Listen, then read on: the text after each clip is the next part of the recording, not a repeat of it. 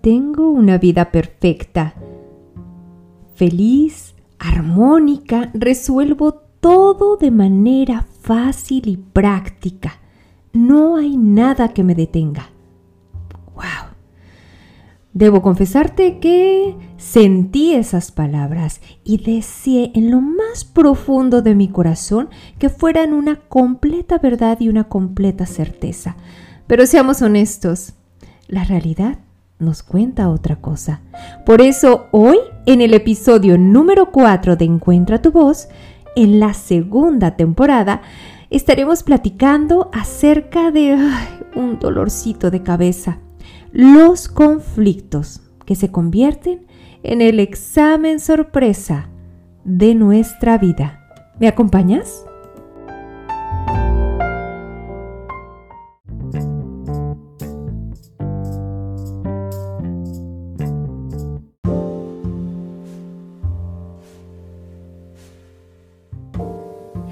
Bienvenido a Encuentra tu voz, el podcast que busca que reconectes y des voz a tu poder interior. Mi nombre es Lucía Hernández y como cada semana me encanta que estemos sintonizando y compartiendo juntos.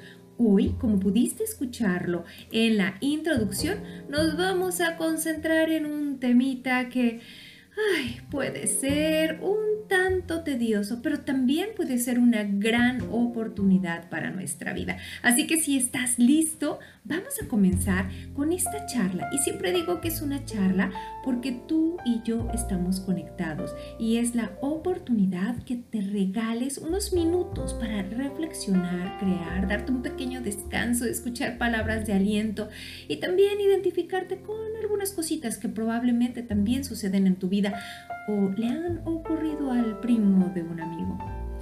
Y vamos por partes. Yo te decía al inicio, en la presentación de este episodio, que qué extraordinario sería poder decir con total claridad y certeza que todo funciona perfectamente en nuestra vida, que vivimos en libertad financiera, que nuestra salud es extraordinaria, que nuestras relaciones humanas son increíblemente poderosas y potencializadoras para nosotros. ¿Qué más? Que nuestro desarrollo profesional está en la cúspide y sí, la verdad es que el fin último de nuestra existencia es la felicidad, pero esa felicidad de pronto se vuelve como un pequeño oasis y nos confunde para poder entender qué realmente implica eso.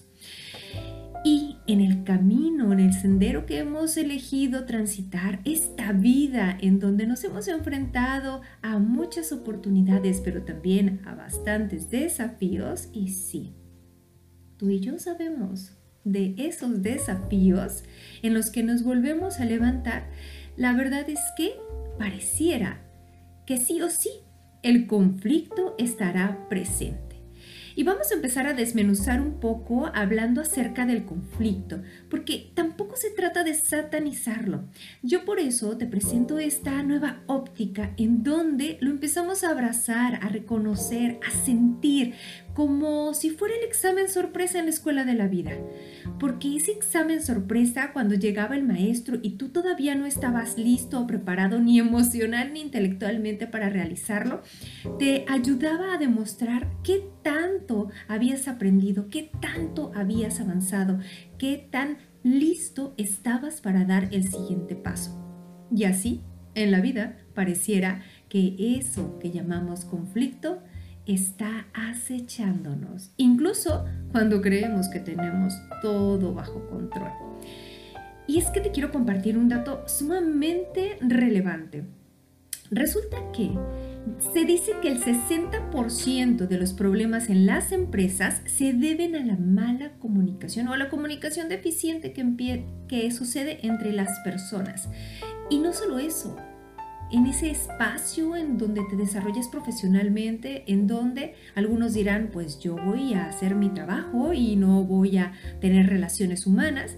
La verdad es que pasamos tanto tiempo, dedicamos tanta energía que se vuelve relevante que ese espacio en el que interactuamos con tantas personas, ahora más a distancia, pero de todas maneras estamos interactuando, se vuelva un espacio armónico que nos construya, que nos aporte valor, que disfrutemos en cada momento. Y sí, te decía que ese 60% de los problemas que ocurren en las empresas por lo general están relacionados con la mala comunicación. Y no solo ahí, ¿eh? Pregúntate si en tus relaciones personales o familiares, en tu círculo íntimo, no se presentan de pronto retos o problemas precisamente por esa mala comunicación. Y diríamos, ¿qué es eso de la mala comunicación? Partamos de algo. Todos nos comunicamos todo el tiempo, pero lo hacemos a través de nuestros paradigmas, nuestras creencias, nuestra experiencia, las herramientas que tenemos a la mano en ese momento. Y así como todos nos comunicamos, querramos o no, el conflicto también es inherente al ser humano. Pareciera, o a ver qué piensas tú, que somos los únicos seres humanos sintientes en el universo que lo requerimos para crecer. Yo no he visto que en el mundo animal, por ejemplo, necesiten tener el conflicto. De pronto, a lo mejor por territorialidad, por tener el poder sobre el territorio, pues hay ciertas discusiones y es muy fácil como lo resuelven en el mundo animal. Nosotros pareciera que, que, no tenemos esas herramientas que nos ayuden a gestionarlo adecuadamente. Pareciera, te digo algo, pareciera que nos encanta el drama y la verdad es que tenemos maestría en eso, ¿eh? Lo hemos aprendido muy bien. Lo hemos aprendido en nuestra familia, observando, lo hemos aprendido en las películas, en los libros, en la música. Es increíble cómo a nuestro alrededor hay tanto drama y tanta complicación, tanta falta de asertividad, que si realmente invirtiéramos tiempo de calidad a empezar a desarrollar nuestras habilidades blandas, a mejorar nuestras herramientas para comunicarnos mejor con las otras personas y con nosotros mismos, sí, este mundo sería un lugar muy, muy distinto. Pero estamos hablando del conflicto y yo te preguntaría, ¿cuándo se presenta el conflicto en nuestra vida? Un conflicto no es otra cosa más que un desacuerdo, ya sea conmigo, en donde hago algo, pero eso que hago o la toma de decisión que realizo no, no es coherente, no, no me convence y lo hago no por intenciones directas, sino por quizá querer quedar bien con otra persona.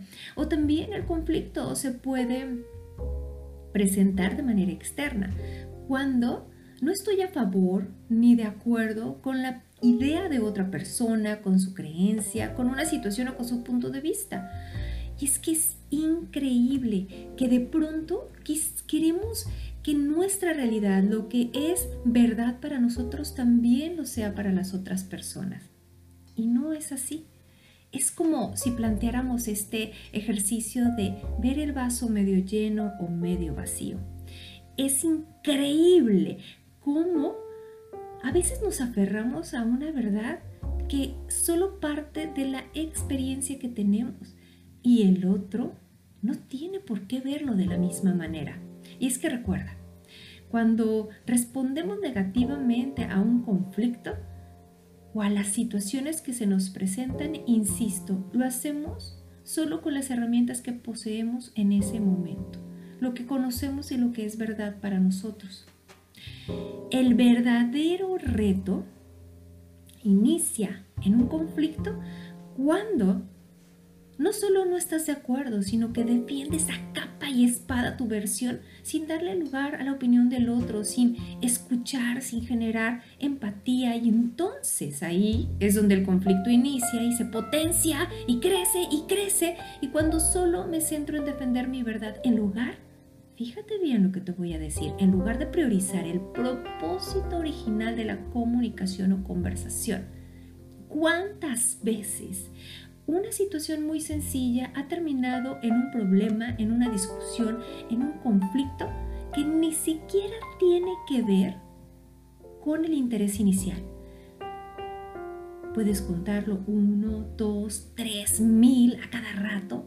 Y es que tiene que ver con cuando nos enganchamos, con cuando permitimos de manera no asertiva tomar como personal los comentarios de otro, perder de vista que lo que comenta y opina el otro es su verdad.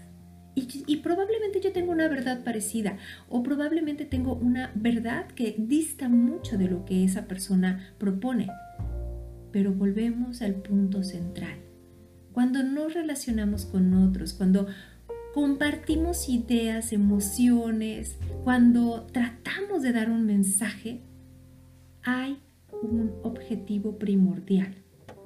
Y ese es comunicar, conectar, poner en común. Si vamos a la vida con eso priorizado, con eso en la mente como lo único que existe, tendríamos un resultado mucho más favorable en nuestras conversaciones y relaciones con las otras personas. Ay, ojalá, ojalá de verdad que todo fuera muy sencillo. Quizá eso es lo que tú estarías pensando. Y yo te diré, no se trata tanto de que sea sencillo o no. Se trata de ser consciente que todos los días tenemos oportunidades frente a nosotros y frente a nuestros ojos para crecer para aprender, para quitarnos una creencia limitante que no nos está ayudando. Recuerda algo, no es posible que exista un conflicto si no participan al menos dos personas. Y entonces, te tengo noticias.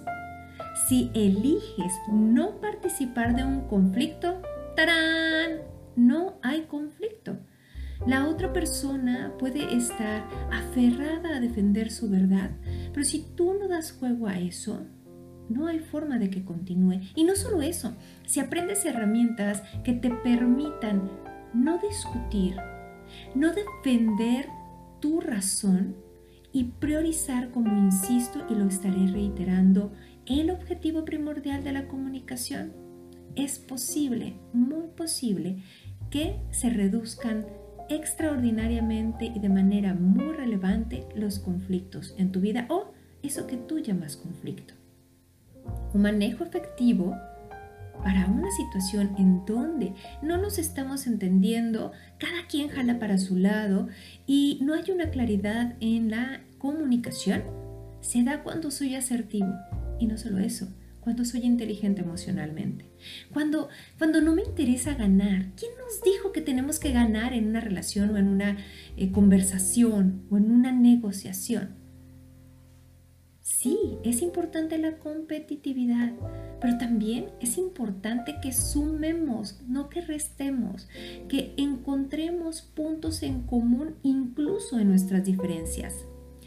Así que cuando se nos presente una situación retadora o de conflicto, quiero dejarte esta gran herramienta que hace muchos años me compartió una amada maestra Socorro, que es no pretendo tener la razón. Incluso ya dediqué un capítulo, un episodio de este podcast precisamente hablando únicamente de esa frase. No pretendo tener la razón. Si cuando te encuentras en un desafío, que está a punto de culminar en un conflicto, recuerdas esta frase, te la repites mentalmente o incluso le dices a la persona, oye, en este punto no pretendo tener la razón. Me interesa aportar y sumar. Dime qué sí tenemos en común. Y entonces repitiendo, no pretendo tener la razón, porque lo que sí es importante es el acuerdo y el propósito de la comunicación, lograremos enfocar nuestra energía completa a eso y no a la oportunidad, que da mucha tentación por cierto, a la oportunidad de discutir y de generar estrés, enojo, ira o dañar incluso a la otra persona. No necesitamos eso. Hoy más que nunca necesitamos armonía y paz. Para el manejo de los conflictos entonces existen diferentes técnicas. Y cuando sabemos que hay técnicas, entonces nos damos cuenta que sí es posible, que sí hay caminos para darle la vuelta a la discusión y al debate, para encaminar nuestra energía en lo que sí hay, en lo que sí tenemos, en lo que sí queremos. Por eso te quiero invitar a que utilices un método que desarrollé. Y ese método es ser para hacer. Es muy sencillo y está integrando dos, dos dimensiones de las relaciones humanas, la parte interna, pero también la parte externa. Así que, tomando nota de todo esto que te estoy compartiendo, de entrada, nuestra primera tarea es repetir mentalmente y verbalizar, no pretendo tener la razón. Honro y reconozco tu punto de vista, no estoy de acuerdo. Sin embargo, quiero centrarme en lo que tenemos en común. Ese es el primer aprendizaje y la primera tarea que tienes. La segunda, poner en práctica el método ser para ser. La primera dimensión, la interna, se refiere al ser. Y esto es un acrónimo para que pongas en práctica. Ser se divide en tres letras, S, E y R. Entonces imagínate que la S está hablando de sentir, de conectar con tus emociones, de reconocer si eso que sientes, ese enojo, desesperaciones, frustraciones, alegría, ¿qué es? Y después, evaluar. Evaluar qué te ha llevado a eso, por qué te estás sintiendo ofendido o de esta manera para poder discernir y darte cuenta que es el valor y la elección que tú estás haciendo, sentirte de esa forma. El paso 3 en esa esfera o dimensión interna es reconfigurar, en donde vamos a tomar la decisión de ya reconocer mi emoción, de entender por qué está ahí y ahora, en conciencia, buscar una salida. Por si me siento enojado, pues voy a dedicar unos minutos en un espacio aparte para enojarme, para escribir, para expresar y ya cuando estoy listo puedo irme a la esfera externa y esa esfera externa es la de hacer, que se divide en hechos actuales, consecuencias específicas y resolver. Esa segunda parte ya es cuando estás claro, cuando sabes cuál es el objetivo de tu comunicación, cuando estás listo para empezar a gestionar con el otro. Y entonces, ante un conflicto, vas a mencionar qué es lo que sí está ocurriendo, de lo que tienes evidencia, lo que es objetivo. Quitarle todos los adjetivos de si es feo, si es bonito, de si siempre tú hiciste tal cosa. No necesitamos eso. Nos vamos a centrar en lo que ocurrió. Después de centrarnos en los hechos actuales, vamos a expresar cuáles fueron las consecuencias específicas de haber actuado de esa manera o de pretender actuar de esa manera, para que con temas claros podamos empezar a dimensionar cuáles son las rutas para la siguiente etapa, resolver. Y es que una comunicación que no está orientada en encontrar puntos en común, en llegar a acuerdos y en dar solución, entonces de inicio está mal planteada. Así, con todo esto que te acabo de comentar y que quizá vas a procesar y tomar nota, quiero decirte que poniéndolo en práctica todos los días, podrás empezar a ver cambios a poco a poquito en la reacción de las personas, en la disposición para tener más apertura. Incluso tú te sentirás mucho más tranquilo porque te darás cuenta que tienes una herramienta a la mano que te ayudará a, en lugar de reaccionar, proponer y ser proactivo. Ay, me encantan estos temas y suena extraño cuando digo que me encanta hablar del conflicto porque siempre es una oportunidad. Una oportunidad para crecer, una oportunidad para gestionar nuestras propias emociones y una oportunidad para autoconocernos. Me encantará que puedas desarrollar estas técnicas que te acabo de compartir y el método. Si quieres conocer más a detalle de este método, te invito, 18, 19 y 20 de febrero estaré realizando el taller Comunica asertivamente, comunica con intención de manera online y en vivo. tres sesiones de tres horas cada una, en donde conocerás a través de seis técnicas de este método que te acabo de mencionar, de ejercicios prácticos y de compartir tus experiencias con otras personas, podrás gestionar de mejor manera y armónicamente tus relaciones. Si quieres saber más, ya sabes que me puedes contactar en mis redes sociales. Y por supuesto, si quieres quedarte en el primer paso, en el kinder o en el preescolar, para ir poco a poco haciendo cambios, puedes empezar con lo que te comparto hoy.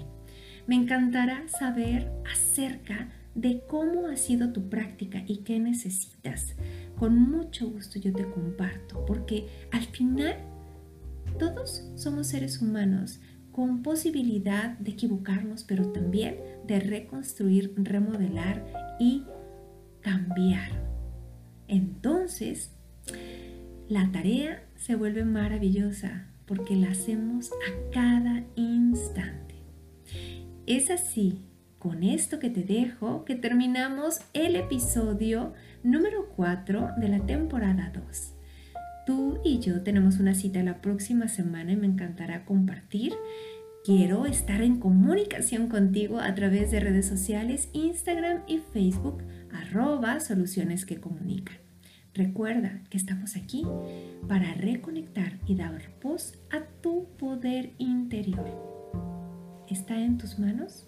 Lograr lo que quieres para ti. Está en tus manos aprender a dar tu mensaje y comunicar con intención.